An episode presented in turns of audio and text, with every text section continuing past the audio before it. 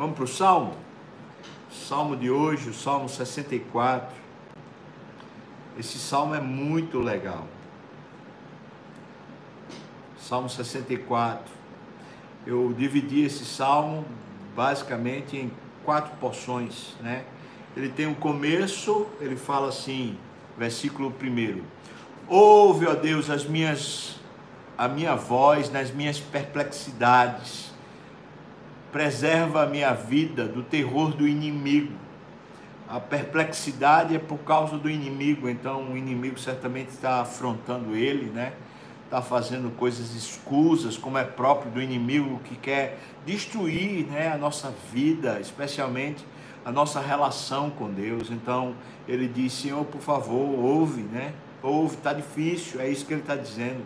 Versículos 2 a 6, ele explica o que é que está acontecendo. Veja o que é que ele diz: Esconde-me da conspiração dos malfeitores e do tumulto dos que praticam a iniquidade. Então, existe conspiração contra Davi, né? o rei Davi aqui está vivendo um tempo mal, ruim, porque existe conspirata dentro do próprio reino. Talvez seu filho Absalão está sendo esse agente da conspiração, né? Mas não só foi Absalão que conspirou contra Davi, não, né? Então até ele ter paz demorou o processo. Então ele está falando, o Senhor me preserva, me esconde, né? como se ele dissesse assim: Eu não quero nem ver esse negócio, isso é tão feio que eu não quero nem ver. Esconde-me da, da conspiração dos malfeitores e do tumulto dos que praticam a iniquidade, os quais, vejam como eles conspiram, versículo 3: os quais afiam a língua como espada e apontam quais flechas palavras amargas. Ou seja, essa conspiração ela tinha como recurso a mídia, né? Porque o recurso aqui é, é a divulgação de, de mentiras, né? De palavras amargas, de palavras traiçoeiras, como flechas, né? Como flechas que têm pontas e vêm para ferir, né? Veja que o, res, o recurso da conspiração é a língua, é a, é o discurso, é a mídia, né? é, a, é a história inventada, é, é isso.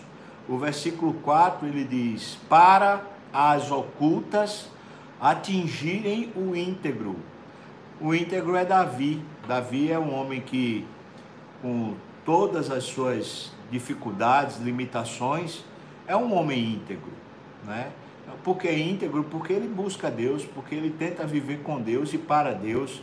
Então ele está dizendo, eles fazem isso, eles fazem uma, uma história mentirosa, né? Eles articulam isso com a língua afiada, eles fazem um processo midiático contrário a mim, né? É, mas as conspirações acontecem no oculto, né? Eles estão fazendo a coisa lá, lá para me atingir, né? Contra esse íntegro, eles disparam repentinamente e não temem, então a situação era essa, era gente que achava que não seria abalada, gente que achava que não tinha recurso nenhum que pudesse tocá-los, porque eles não temem. Versículo 5 diz: Temi, temiam no mau propósito, desculpa, teimam no mau propósito, falam em secretamente armar ciladas, dizem: Quem nos verá? Veja qual é a articulação e a manobra. Interessante, né? Porque Davi está escrevendo isso a respeito de alguma coisa que está acontecendo no palácio, mas ele está sabendo. Mas aqueles que estão promovendo a conspiração acham que ninguém verá, não é? Mas ele está sabendo.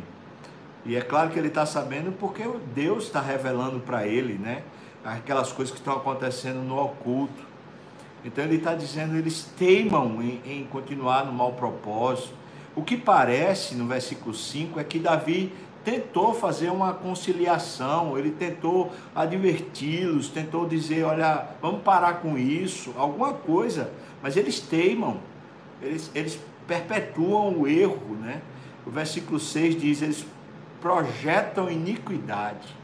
É, é assim que a mente desses conspiradores né, funcionam eles projetam, eles maquinam a iniquidade, inquirem tudo o que se pode escogitar. A palavra escogitar significa trapacear. E a palavra inquirir aqui, né, no original, significa terminar, dar cabo. Então, ele está dizendo assim: eles projetam iniquidade e dão a cabo tudo aquilo que eles podem trapacear, né? Corrupção, é, é isso que ele está dizendo. Eles projetam, eles conspiram, eles planejam e aí eles põem em prática e dão a cabo tudo aquilo que eles conseguem trapacear, tudo que está nas mãos para trapacear. Então o versículo continua, fala: é um abismo o pensamento e o coração de cada um deles.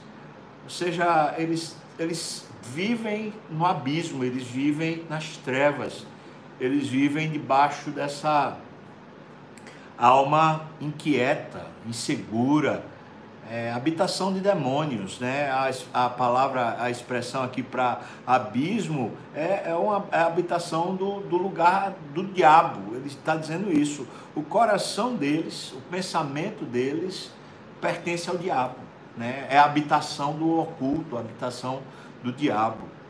É isso o que fazem os conspiradores no tempo de Davi, né? O versículo 7 a 9, ele, ele diz que existe uma reação, mas é uma reação divina. Isso é, isso é maravilhoso, porque Davi não se levanta para matá-los, né? mas Deus se levanta. Veja o que ele diz, versículo 7. Mas Deus desfere contra eles uma seta, de súbito se acharão feridos. Davi está dizendo: Eu não vou nem, nem reagir, mas Deus vai tomar vingança por mim. Deus vai, vai feri-los de súbito, né? de repente eles, pá, vai acontecer. Versículo 8 diz: De Sarte serão levados a tropeçar.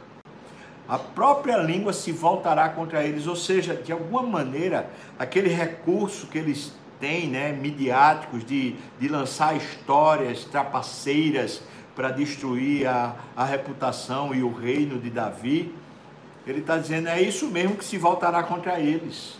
Essas histórias mentirosas, essas manipulações, conspirações, vão terminar sendo o instrumento que Deus usará para feri-los, não é? Todos os que os veem meneiam a cabeça. Meneiam a cabeça é falar assim, ó. É como quem diz, é ridículo. Rapaz, eu não concordo. E é isso que está acontecendo o, esses, esses que conspiram acham que ninguém vê, que ninguém sabe, que ninguém entende, mas na verdade o texto está dizendo que Deus vai usar a própria manobra deles, a própria conspiração, para de alguma maneira eles passarem vergonha diante do povo. É isso.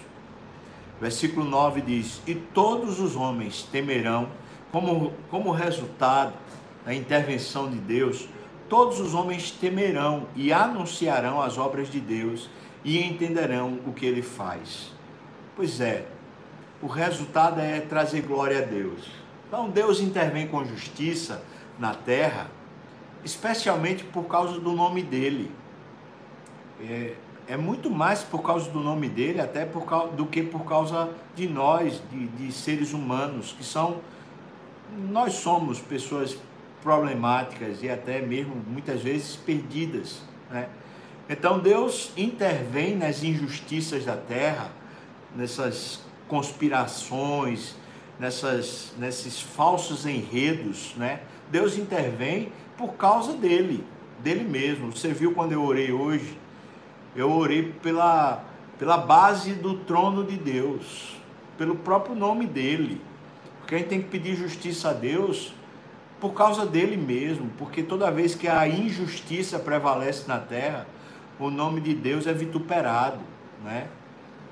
As pessoas se desanimam de crer em Deus.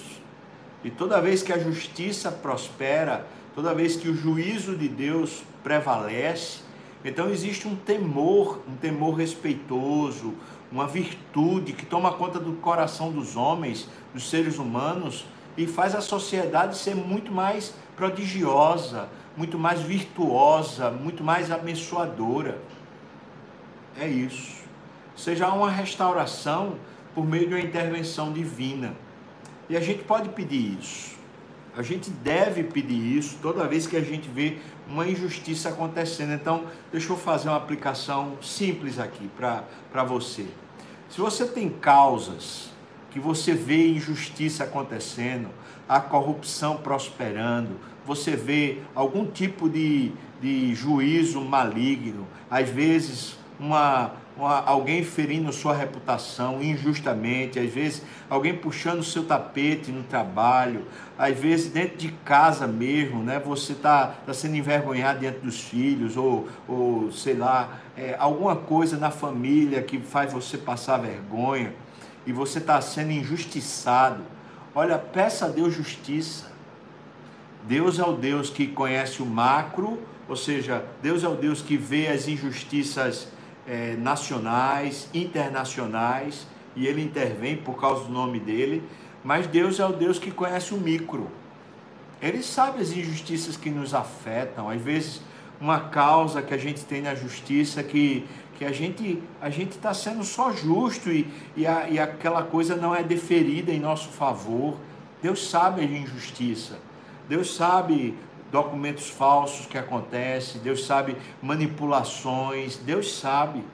Deus sabe aquele concurso que você fez e você não foi chamado porque houve manobra, Deus sabe. Olha, Deus sabe é, as notas falsas de prefeitura, de governos, Deus sabe os engendros quando se faz licitação ou quando não se faz licitação para comprar coisas e na verdade superfatura e na verdade se rouba. Deus sabe, irmãos, nós devemos orar pedindo a Deus justiça. A justiça, a maior justiça de Deus foi revelada na cruz. A justiça de Deus revelada na cruz é justamente para mostrar para mim, para você, que nós éramos pecadores e merecíamos a morte e a todos aqueles que ainda não se renderam à salvação de Cristo, a justiça de Deus é sentenciá-los, né? é puni-los pelo seu próprio pecado. Então a gente pode, irmão, eu estou chamando você a orar por isso. Ore, ore pelo país, ore. As nossas autoridades não podem ficar impunes pelas suas injustiças, né? Em qualquer instância, em qualquer fonte de poder, né? Elas não podem. A gente pode e deve orar pedindo a Deus, Senhor, faça justiça. Amém, irmão? Eu espero que você você interceda por isso, né? Interceda. Agora creia, né? Você intercede e você crê. Creia que Deus vai fazer a justiça dele. Porque a gente não sabe o que é está acontecendo nos bastidores. A gente não sabe. A gente não sabe se há manobra, se não há a gente não sabe que tipo de comentário existe lá. E no final, no frigir dos ovos, a gente acha que um lado está certo. Mas a gente não sabe se aquele lado está certo. Pode ser que o outro lado é quem esteja certo. Mas Deus sabe. Então a gente, quando pede justiça, Deus pode fazer o, qualquer coisa, né? Mas vai ser justo. E aí a gente vai se regozijar na justiça do Senhor. Amém, irmão? O versículo 10 ele termina falando: O justo se alegra no Senhor e nele confia. É claro, a gente que está tentando viver de forma justa, a gente está tentando ser honesto, está tentando ser direito, está tentando viver de forma justa, a gente se alegra porque Deus vai manifestar sua justiça na terra, não é? E os retos de coração, todos, né, os de reto coração, todos se gloriam. A gente se gloria na justiça do Senhor. Foi Ele quem nos fez ter condições de viver de forma reta, né? a gente não, não fica orgulhoso, mas a gente fica cheio de alegria. Deus nos deu essa, essa possibilidade. Você vê que salmo tão abençoado, né? Eu fico pensando como Deus escreve um jornal cada dia para a gente, né, irmão? Porque a gente estava precisando ouvir essa palavra, você não estava não? Eu estava. Eu estava, cada vez que eu ouço as notícias, que eu vejo as situações, que eu vejo as questões que estão acontecendo no país, às vezes no mundo, eu preciso de uma palavra dessa que me encoraja, que me faz, me desafia a fé, me ensina a orar de forma correta. Eu precisava dessa palavra. Você precisava? Deus abençoe você. Vamos cantar,